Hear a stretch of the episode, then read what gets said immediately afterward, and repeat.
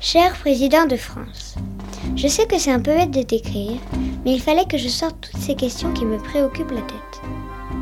Comme tu es le président de la France, tu dois tout savoir sur ce pays.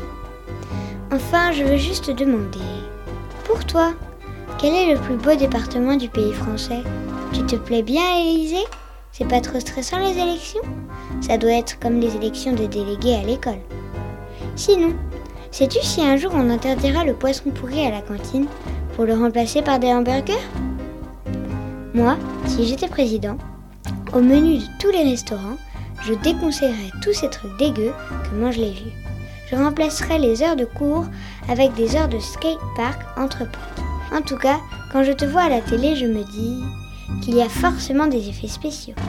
Ce n'est pas possible que tu aies des belles dents.